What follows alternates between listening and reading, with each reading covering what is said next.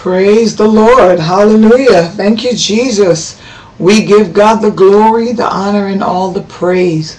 What a mighty, mighty God we serve. This is Anne-Marie McQueen of McQueen Universal Ministries coming to you in the name of Jesus. Certainly, glory to God, obeying the word of the Lord where it says, put on Christ. Glory. Where it says, go into the secret place of the Most High where it says that we should come boldly to the throne of grace. Let's go in right now and break the bread of life together. Let's go in and bless God together. Let's go in and hear from the Lord together. We thank you. Come on, my sister, my brother, we bless God. Father, in Jesus' name. Oh, how wonderful you are, God. It's so good to be in your presence all of the time. It's good to come and talk to you. It's good for us to spend time together over the word. It is good, hallelujah, for us to break bread together. It's good, Lord, and I bless you and I thank you for the privilege and the honor. Oh, God, bless us today to hear from you, to participate and commune with you. Speak to our hearts, Lord God. Speak to me clearly so I can speak to your people. Let your people receive your truth in Jesus' name. Amen. We love the Lord so much. Glory to God. We love him because he first loved us. Isn't that right? He loved us when we weren't thinking about him. He was loving us before we were born. He loved us. And we thank him for that. We thank him for being real. Last time we spent some time talking about uh, being face to face with face with God and going in and uh, uh, uh, being able to talk with him. The Bible said he spoke with Moses as a man speaks to his friend. And, and we thank God that we're living in a time now in the New Testament where we can go boldly to the throne and we have access, the book of Romans says, and we can talk to God and we don't have to be outside the veil today. Hallelujah. We can go on in we thank God for that. Because of the blood of Jesus, hallelujah, we have that access and we can go. And if you believe it today and you, you, you trust God today and you read his word and receive the word, then by faith, yes, we can go in. You can go in and meet with God. So come on, let us, uh, uh, so to speak, sit at the table Let's eat of the, the meal that God has prepared for us. You know, the Bible says at one point after Jesus had died on the cross and came back, he got the, the disciples together and he said, come and dine. Do you remember that? He said, come and dine. And when he had said that, they went and sat down and ate together. And so, so it is right now. Let's take the word of Almighty God and Let's just dine together. Amen. I want to go to the book of Isaiah. And today, I, I can't even think of a, a, a, title for the lesson apart from saying to you, I just want to use the word of the Lord to encourage you. So let's say that this is a word of encouragement today. Encourage you that uh, you you can go face to face with God, and encourage you that that you can put on Christ, and encourage you that you can be in a secret place with God. Encourage you that the promises of God are yours. Encourage you that there's no good thing that the Almighty will withhold from you. Thank you, Jesus. So come on, let's look at the Word of God today. In the book of Isaiah, chapter number 49, hallelujah, I love the Bible begins to speak and God speaks. He, he says, I'm speaking to my servant uh, Israel. And as he speaks to Israel here, in the natural, of course, because it's Old Testament. I want you and I to remember that we've been grafted in and we're, we're God's spiritual sons and daughters. Amen? Hallelujah. And so the same way that he speaks to Israel lovingly and in a kind way, we have to remember that he also speaks to us the same way that he has made us promises on top of promises that God absolutely will keep. Well, he, he, he said to Israel, I formed you, Isaiah 49 and 5. He said, uh, and now said the Lord that formed me from the womb to his servant, to bring Jacob again to him. Glory to God. He formed him. He formed them from the womb. Keep on looking. He, he speaks to Jacob and he said, you know what? It's not a light thing what I've done for you. You read it for yourself. He calls himself in verse 7 the Redeemer of Israel, the Holy One. Glory to God. And the one who is the Lord and the one who is faithful and the one who have chosen Israel. Same thing for us. He is our Lord. He is faithful to us. He is holy and he has chosen us. Look what he says in verse 8. He said, Thus saith the Lord. This way I'm going. Was trying to get to. He says, In an acceptable time have I heard thee, and in a day of salvation have I helped thee. And I will preserve thee and give thee for a covenant of the people to establish the earth, to cause to inherit the desolate places, that thou mayest be, say to the prisoners, go forth, and to them that are in darkness, show thyself. They shall feed in the ways, and their pasture shall be in all high places. So he's saying to them here that I heard thee, I, I, I heard you when uh, you called on me. He said that I'm helping you and I'm preserving you. I will do it, and God is doing it.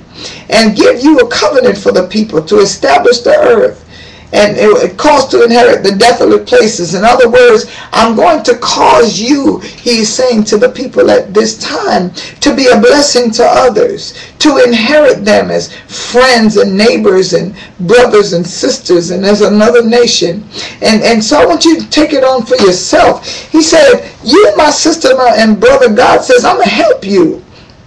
I don't want you to think that you won't get your help when you call on God. Because he said, I hear you when you call. He said, I, am preserving you. I don't want you to think you're going to fall apart and never come back together. He said, no, no, no, no, no. I am your preservation. I'm preserving you. I'm helping you. And not only that, I'm causing you to become a blessing to others. Hallelujah. He said, I'm causing you in verse 49 to say to prisoners, go forth. In other words, I'm causing you to be such a blessing that you're going to set others free. I'm causing you to, to, to go to people that are in darkness and show them the light. Verse 10 said, They shall not hunger nor thirst, neither shall the heat nor the sun smite them. For he that hath mercy on them shall lead them, even by the springs of water shall he guide them. Doesn't that sound like when he led them in the wilderness? It, they, they didn't hunger, they didn't thirst. He was there for them. He put the cloud there so that the sun won't even smite them by day. He was merciful to them. God is making us the same promise today.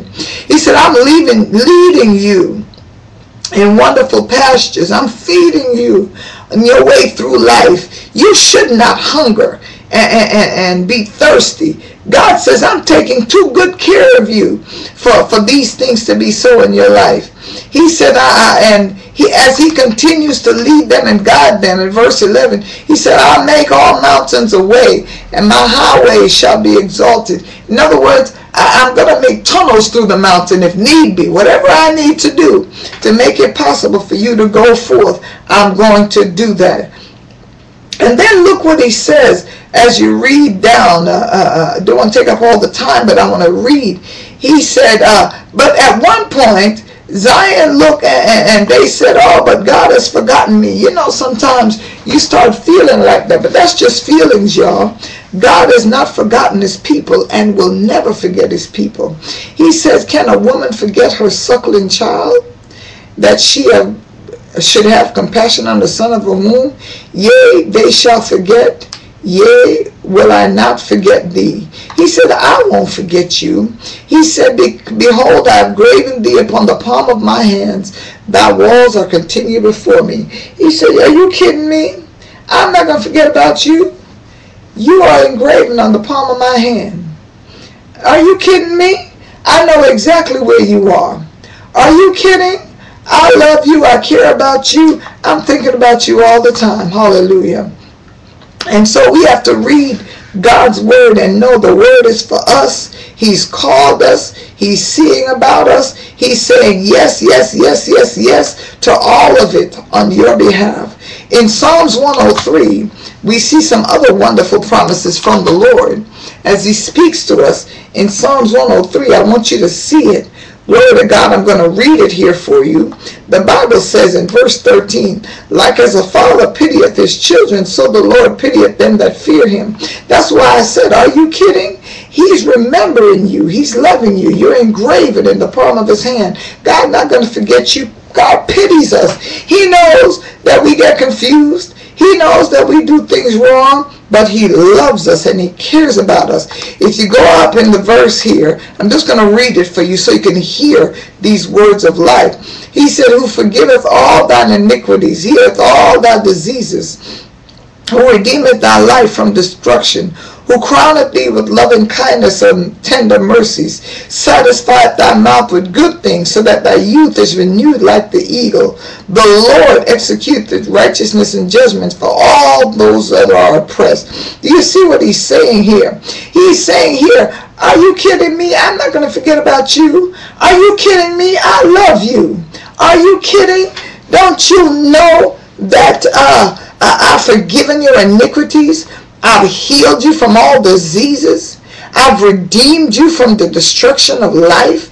I've crowned you with loving kindness and tender mercies. I've satisfied your mouth with good things. Don't you know how much I've invested in you and released unto you? I just want you to receive it. Glory to God. Receive what God has prepared. Receive what God has released for us. That's really what he's saying. I satisfy your mouth with good things. Remember in the New Testament, glory to God, when uh, in the book of John, chapter 6, verse 35, when the Lord Jesus was speaking, man, he, he said, uh, the people were talking about bread and bread and what are we going to eat and, and, and he fed the 5,000 and then later on the few disciples were hungry again and talking about bread and food and how we're going to eat. And Jesus let them know, I am the bread of life. He that cometh to me shall never hunger. He that believeth on me shall never thirst. You see the word? He says the same thing in the Old Testament as he's saying to them today. What? Are you kidding? You, my child, you'll never hunger. You'll never thirst. Are you kidding? You will always have what you need. Are you kidding me? I have blessed you. And that blessing is a perpetual blessing. This is not something that's just going to wear off. It is there for all time. Hallelujah. I wish you'd receive God's word, what he's saying to us.